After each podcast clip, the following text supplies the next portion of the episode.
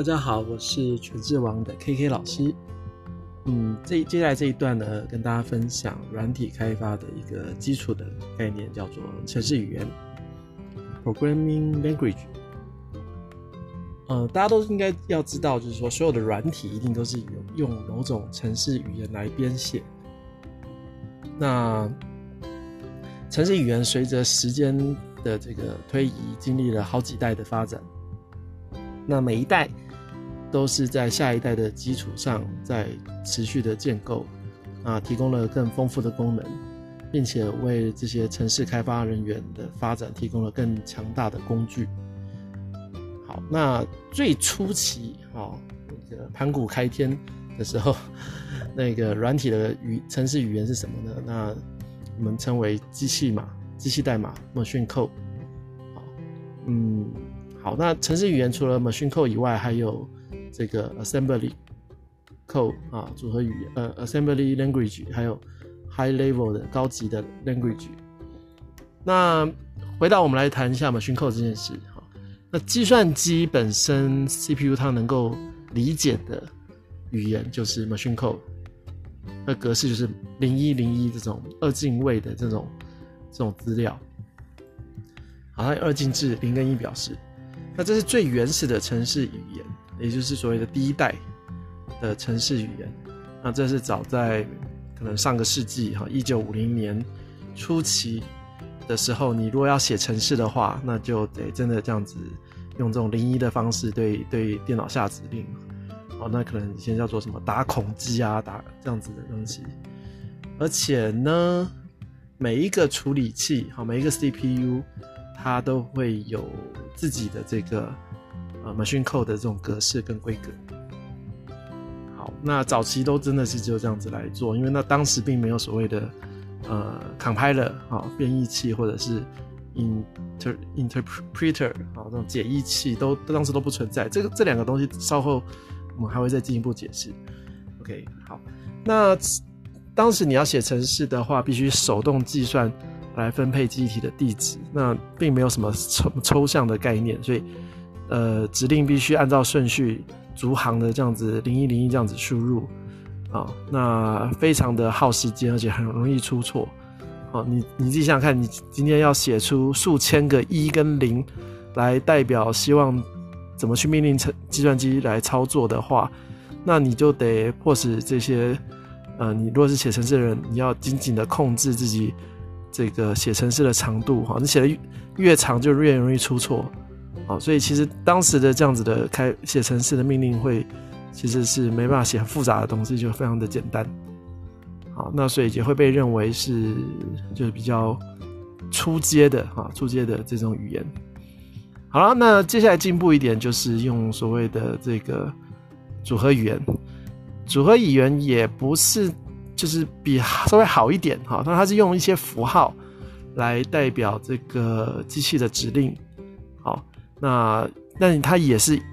一一步一步 one step 啊，and forward 这样一步一步的这种机器语言，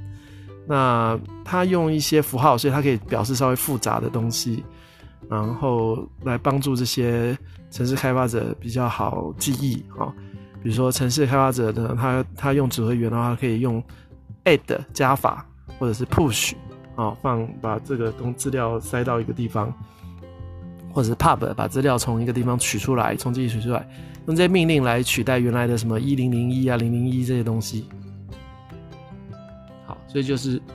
可以帮助人家记忆。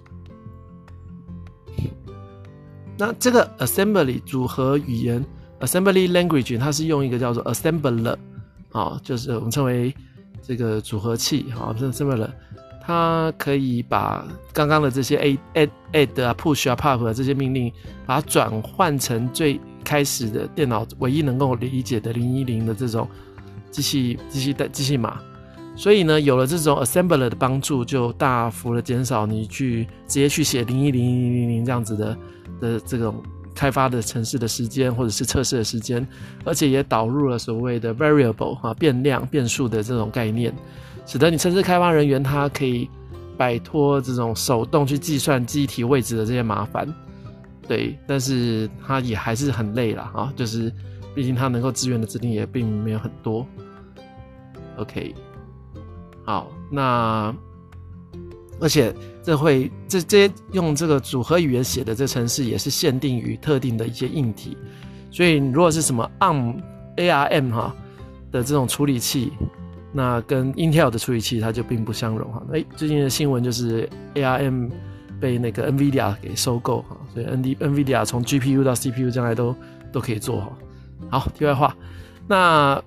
反正呢，就是用组合语言写的东西也不太容易能够可以这个搬移，我们甚至可以移植性也比较低一点。OK，然后组合语言它也是直接去控制计算机里面比较基本的活动，那比如说把资料塞到这个堆叠里面，或从堆叠里面弹出资料出来，好，这些都容易让攻击者用这种比较低级的语言去控制这些恶意指。恶意指令的一些执行方式，这个如果是骇客的话，可能都会去了解这种组合语言的这种写法。嗯，好，那第三代的城城市语言呢，其实大概约在一九六零年，也就是的中期就初期就已经开始了哈。那呃，这样子第三代的城市语言是比较呃称为高级的城市语言开发结构。那它用它用到一些抽象的语语语法。那比如说像是什么 if 啊，如果啊，则怎么样啊，then 怎么样啊，则怎么样那样子，那使得这个城市开发人员他可以把这些比较复杂的东西给展现出来啊，用城市语言就可以展现出来。那这些东西就不用呃不用考虑那些什么零一零一的东西哈，或者是像组合语言那种比较简单的指令，它可以比较能够专注在你城市整个整体的目标在什么地方，对，然后而且它也跟人类的语言比较接近。好，就比较好懂、好学。那也用到了一些数学的运算符号，好，那来简化这个算术上跟逻辑上的一些运算，减少了这个城市开发的时间，让这个测试呢更能变得更容易。好，这也都是加快成软体开发的这种速度。而且，通常高高级语言可以让跟那个呃特定的硬体或处理器可以脱钩。哦，那。也就是说，你写同样写写一支程式，你就有可能可以透过这个呃一些工具，就可以直接在不同的软呃不同硬体上面去直接执行这样子。那但这就通常会靠所谓的编译器 compiler 跟 interpreter 这个解译器的部分啊，那就容易携带啊，可以在不同系统上应用，这都是第三代语言高阶语言的这个好处。那到了后面发展到第四代语言的部分。它主要是要强调，要增强第三代语言的一些呃自然语言的方法，让这个自这个第三代的语言更自然一点。好，那也同时在专注在一些高度抽象的一些演算法，然后呢，可以在一些特定的环境中很简单的去把程式写出来。那这些语言的这些呃例子，比如说像是什么 SQL 或者是 SS、MATLAB 这些，好。那很简单，下指令就可以展现出一些很复杂的一些结果出来。好，所以呢，第四代程式语言它其实特点就是可以处理大量的资讯，而且不是专注在这个什么资料的型别啊，或者是这种零一零的这种东西了，而且都可以大部分就是资源资料库，或者产生一些报表啊，最或者是这个比较好的一种故意界面呐，哈，啊，故意就是这个。界图形化的这个使用者界面这样部分，啊，甚至可以产生直接可产生一些网网页的这些内容，对。不过第三代的语言，像一些后期发展的第三语言，像 Python 啊、Ruby 啊、Perl 啊这些，也已经结合了第四代城市语言能力。好，那所以有时候第三代城市语言跟第四代城市语言的这个界限就会开始越来越模糊。OK，那总而言之，这些高级语言都已经隐藏。呃，背景的复杂性，而且加以解决，就是一个比较呃偏向这个人类思考的这部分，可以容易展现出来。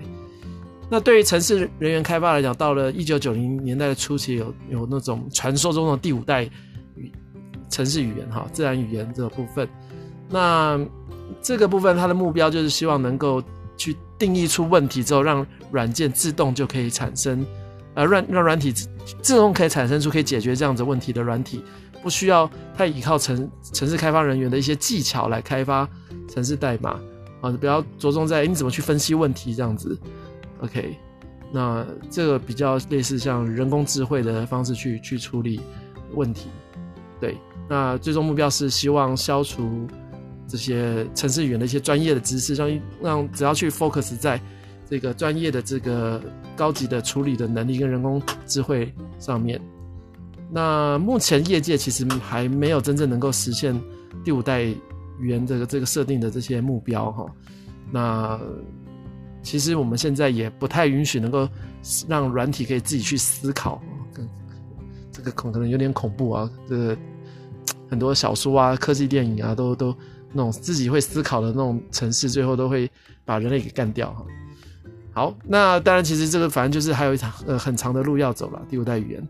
OK，所以大概就是这五，第一代机械语言，第二代组合语言，第三代高阶语言，第四代比较更高级的语言，跟第五代自然语言，这五代的这个城市语言的一个世代交替的一个，呃，没有交替啊，世代的这样演进。好，跟大家分享到这边，谢谢。